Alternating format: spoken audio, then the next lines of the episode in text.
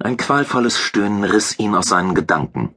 Crest zwang sich von dem Anblick der Stadt loszureißen und drehte sich um. Das Stöhnen kam von Quiniu Soptor.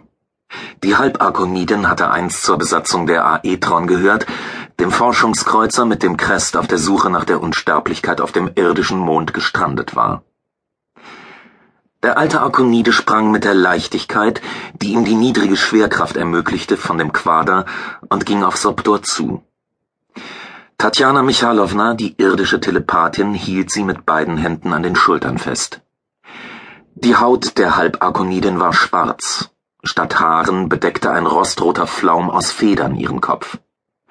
Crest erinnerte sich, dass Soptor auf der Aetron viel Zeit auf seine Pflege verbracht hatte. Jetzt gähnten Löcher in dem Pflaumen, gaben den Blick frei auf eine schaufige, ungesund wirkende Kopfhaut. Die verbliebenen Federn waren verklebt, hatten ihren einstigen Glanz verloren. Quiniosoptor tat ihm leid.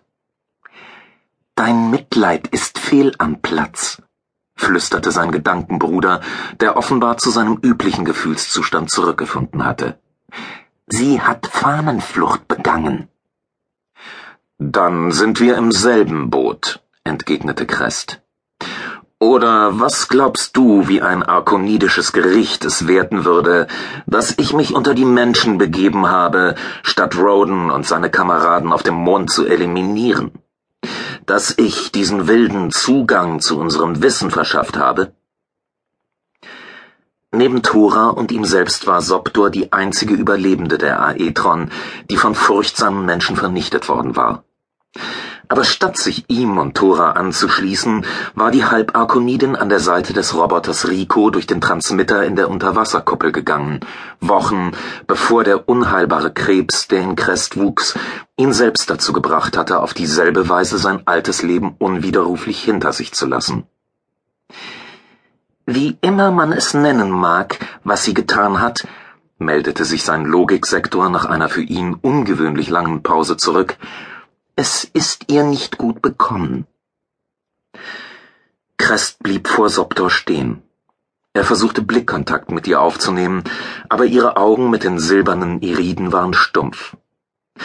Als nähmen sie ihre Umgebung nicht wahr, oder als wäre die Halbarkonidin noch gefangen von dem, was sie durchgemacht hatte. Crest dachte zurück an die eigenen Erlebnisse. Wie viel Leid hatten sie während ihrer Odyssee durch Raum und Zeit mit ansehen müssen? Wie viele Entbehrungen hatten sie erduldet? Wie oft hatten sie geglaubt, ihr Leben wäre verloren? Was ist mit ihr? Seine Frage war an Tatjana Michalowna gerichtet. Die Telepathin stützte Soptor jetzt, indem sie beide Hände unter ihre Achseln geklemmt hatte. Als handele es sich bei ihr um eine Betrunkene oder eine große Puppe. Sie hat Angst, antwortete die Menschenfrau. Wieso? Sie braucht keine Angst zu haben. Wir sind am Ziel unserer Reise angekommen. Dies muss die Welt des ewigen Lebens sein. Vielleicht gerade deshalb? Ihr Ton war schneidend. Was war mit Michalowna? Spürte sie nicht die Erhabenheit dieses Ortes? Crest musterte forschend die Telepathin. Er hatte die junge Frau, die ihn einst mit ihrem Wissen um die wahre Mission der Aetron erpresst hatte, mögen und schätzen gelernt. Sie war eine sensible, verletzliche Persönlichkeit und zugleich zuweilen härter und unnachgiebiger als selbst sein Extrasinn. Eine Folge ihrer telepathischen Gabe, wie Crest annahm.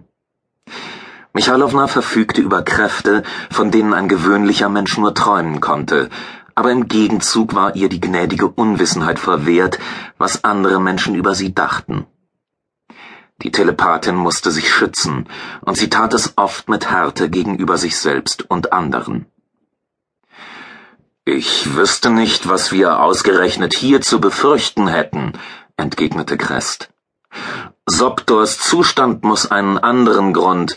Ein Ruf unterbrach ihn. Crest! Tatjana! Sehen Sie! Treckerhond zeigte mit einem seiner kräftigen Arme auf das Landefeld. Dort war eines der Fluggeräte aufgestiegen und nahm Kurs auf den Hügel. Lautlos kam es auf sie zu.